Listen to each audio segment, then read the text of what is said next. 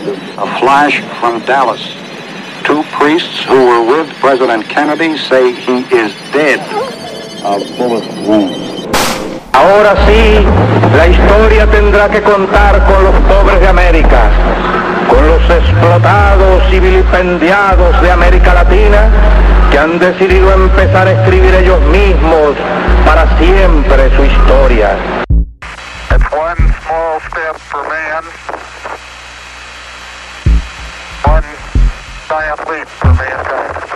My fellow citizens, at this hour, American and coalition forces are in the early stages of military operations to disarm Iraq, to free its people, and to defend the world from grave danger. Tonight, I am announcing that the American combat mission in Iraq has ended.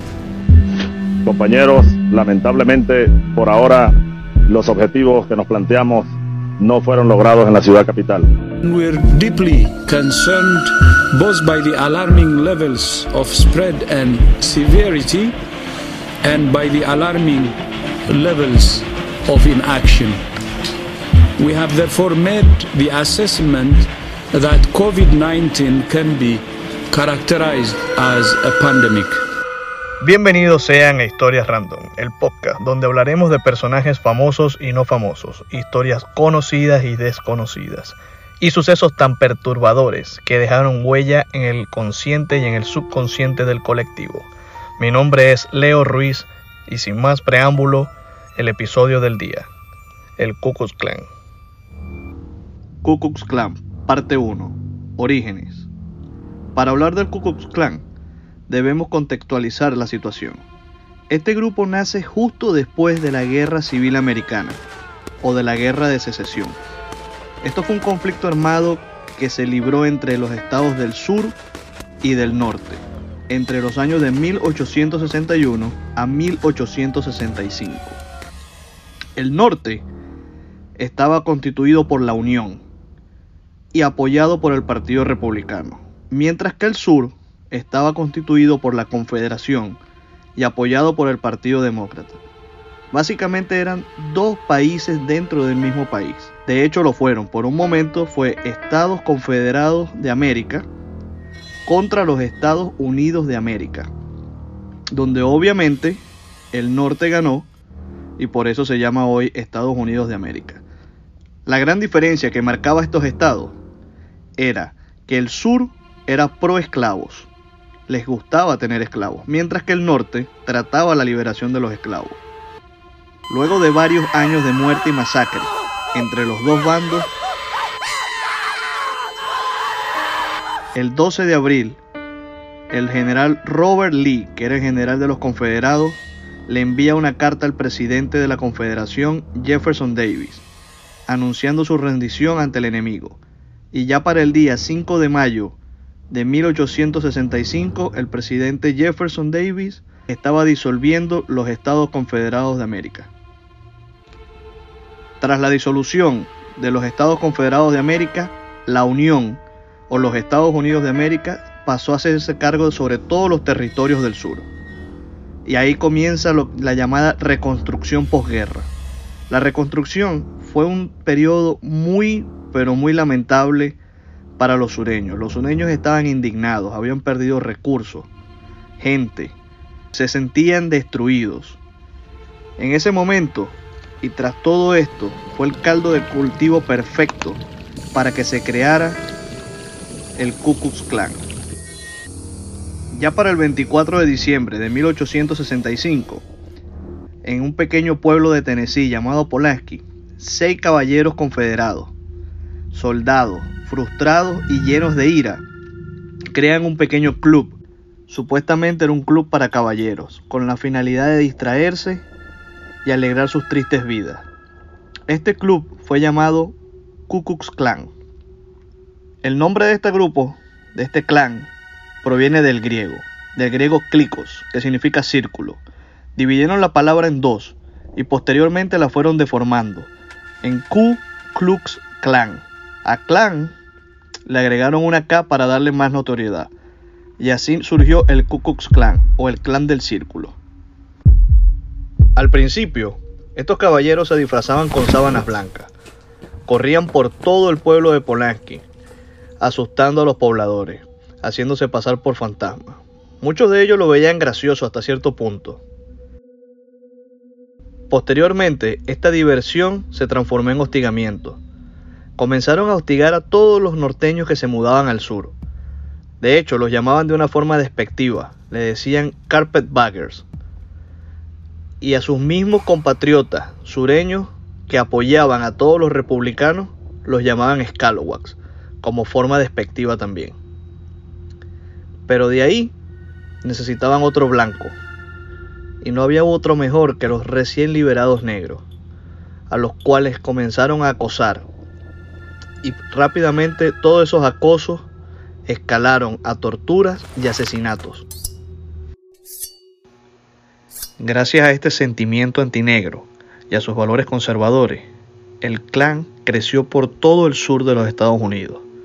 Se iba expandiendo en cada pequeño pueblo, condado y estado. El congresista de Arkansas, Jane Haim, y varios miembros constitucionalistas del sur de Carolina fueron masacrados por el clan solo por ser miembros del Partido Republicano. Así comenzó el reino de terror por todo el sur de los Estados Unidos. En cada casa de los negros se plantaba una cruz. Esta cruz la encendían para que los negros supieran que serían los próximos a morir. Entraban a las casas, sacaban a padres, madres e hijos, los colgaban, los quemaban y mutilaban sin piedad alguna. Existen testimonios que dicen que en Florida, solo en Florida, hubieron miles de negros muertos. En un solo condado registraron 150 muertos y cientos más en otros condados.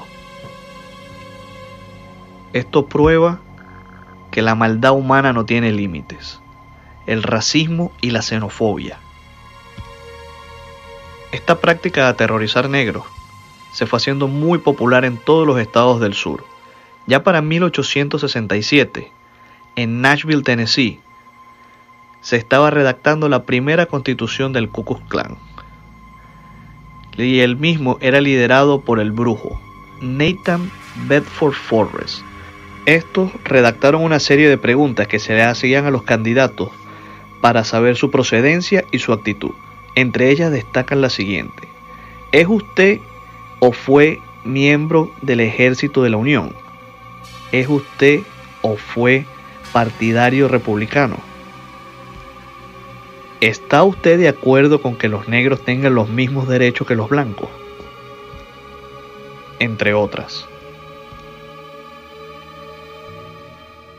Muchos miembros del Partido Demócrata se unieron al clan y esto le dio mucho más poder político al mismo, al punto que fueron restringiendo los derechos de los negros en el sur, tales como derecho a la educación, derecho a la salud y derecho al porte de armas.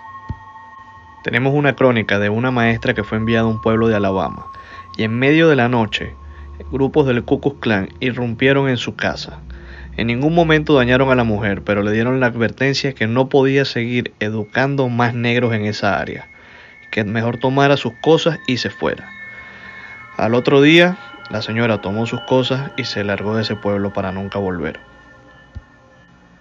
Otra cosa que era común era que al ver que algún afroamericano estaba teniendo éxito económico, le trancaban las puertas, le ponían peros, le ponían más impuestos o cualquier excusa para que esta persona no tuviera más progreso. Pero lo que más les enfurecía a los blancos era que había muchos negros veteranos de la Unión viviendo en el sur, y estos portaban armas de fuego y para ello eran un peligro. En varias ocasiones, el señor Gordon proclamó de que la institución era una institución pacífica, que no buscaba tener problemas con nadie, pero que los negros estaban armados y muchos de ellos disparaban contra miembros del clan. Cito, si los negros nos disparan tendrán que enfrentarse a las consecuencias. Luego de tres años de violencia en el sur, el presidente de los Estados Unidos, Ulises S. Grant, estaba harto de tanto caos y para 1868 declaró el Ku Klux Klan como organización terrorista, enviando fuerzas federales a todos los condados del sur para tratar de capturar a todos los miembros del clan. En ese punto, los miembros del Partido Demócrata que pertenecían al clan trataron de desligarse lo más posible de él, para no verse inmiscuidos. Según las crónicas de la historiadora Eileen Frank, al desenmascarar el clan se reveló una caótica multitud de granjeros empobrecidos, grupos antinegros, guerrillas, destiladores de whisky, demócratas desplazados de sus lugares, ladrones y violadores. Al final, lo único que tenían en común, además de ser abrumadoramente blancos y sureños, era que se hacían llamar a sí mismos clan. Luego de tres años de que el grupo se declaró como terrorista por el gobierno federal, en Colfax, Luisiana, ocurrió la masacre más terrible vista durante la reconstrucción. En 1871, más de 150 negros perdieron la vida cuando la Liga Blanca y el Ku Klux Klan en la ciudad de Colfax los masacró a todos.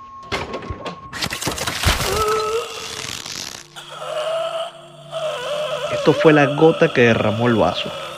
El gobierno federal envió todas las tropas que tenía, suspendieron el habeas corpus y suspendiendo el poder de las cortes locales y estatales. Todos los implicados fueron juzgados en cortes federales. Muchos huyeron a otros condados y a otros estados. Y esto fue el fin total del Ku Klux Klan, o por lo menos del primer clan porque como un ave fénix, sedienta de sangre, resucitó de las cenizas del odio, el racismo y la intolerancia. Pero esto lo hablaremos en el próximo episodio. Historias Random es escrito y narrado por Leo Ruiz. Edición y producción Luis Ruiz.